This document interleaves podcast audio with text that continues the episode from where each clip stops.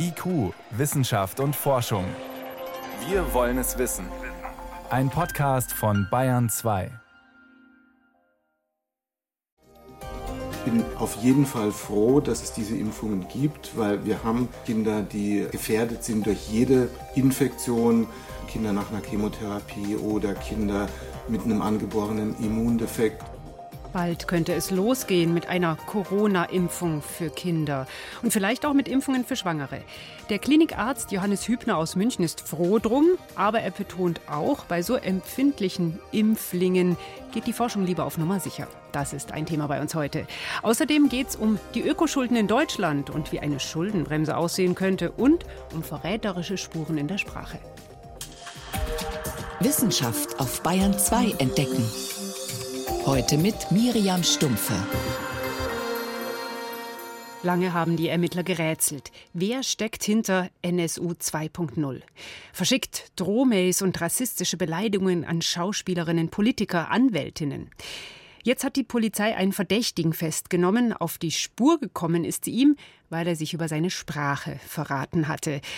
Ermittler hatten Kommentare in einem rechtspopulistischen Forum im Internet durchforstet und herausgefunden, dass ein bestimmter Nutzer dort dieselbe Sprache benutzt wie der Verfasser der Drohmails.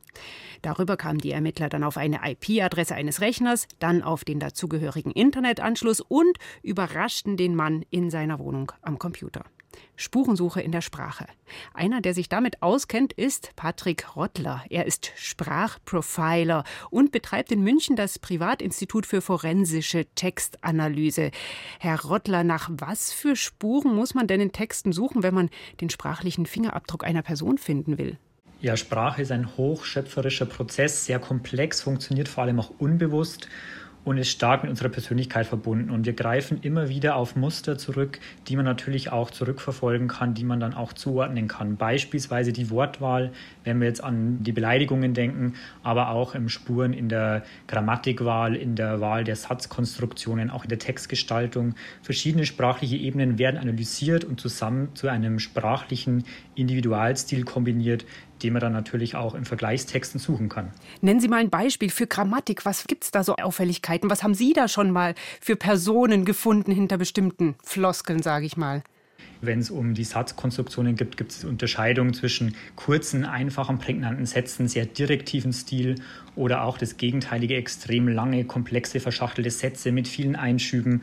Das ist zum Beispiel ein markantes Muster und dazu gesellen sich dann eben andere Grammatikkonstruktionen, Aktiv-Passiv-Formulierungen, die sehr häufig verwendet werden, auch Fehler zum Beispiel, die eine besonders hohe Signifikanz haben, beispielsweise wenn Redewendungen falsch verwendet werden, wenn Zeitfehler stattfinden oder wenn es heißt, ich bin in der Schlange gestanden statt ich habe in der Schlange gestanden. Das ist dann eine regionale Zuordnung, in dem Fall kein Fehler wo man dann auf Norddeutschland oder Süddeutschland zum Beispiel auch verweisen kann. Also eben Herkunft, die lässt sich auch erschließen aus solchen Textdokumenten, oder?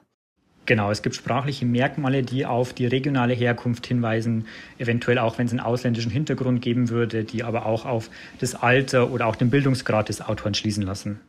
Auf das Alter? 1996 gab es eine Rechtschreibreform. Davor haben wir das noch mit scharfen S geschrieben. Anschließend ähm, war das nicht mehr so. Leute, die das davor gelernt haben, greifen auch auf diese Regeln zurück. Und so kann man auch das Alte profilen. Was hilft denn dann so eine Analyse, wenn ich Eigenschaften gefunden habe und zum Beispiel Hinweise auf Herkunft, auf Alter, vielleicht auch auf soziales Milieu habe, dann habe ich ja immer noch nicht den Täter gefunden. Was können Ermittler damit anfangen? Im ersten Schritt durch so ein Profiling haben wir den tatverdächtigen Kreis natürlich erstmal nur eingegrenzt. Jetzt in dem Fall von NSU 2.0 können natürlich immer noch eine relativ unüberschaubare Gruppe an Verdächtigen in Frage kommen.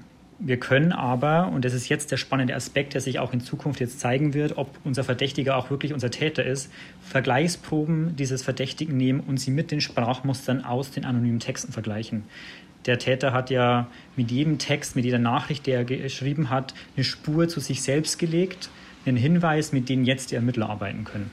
Wenn man solche Analysen macht, wie sehr braucht es dazu Menschen, Gehirne, wie viel Computerprogramme? Das Ganze ist am Ende des Tages immer noch ein sehr manueller Job, bei dem man Analysten braucht, der wirklich vor dem Textmaterial sitzt.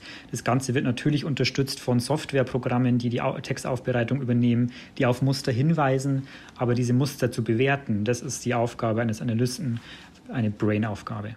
Und haben Sie da so eine Checkliste, die Sie durchgehen oder ist da auch was Intuitives dabei?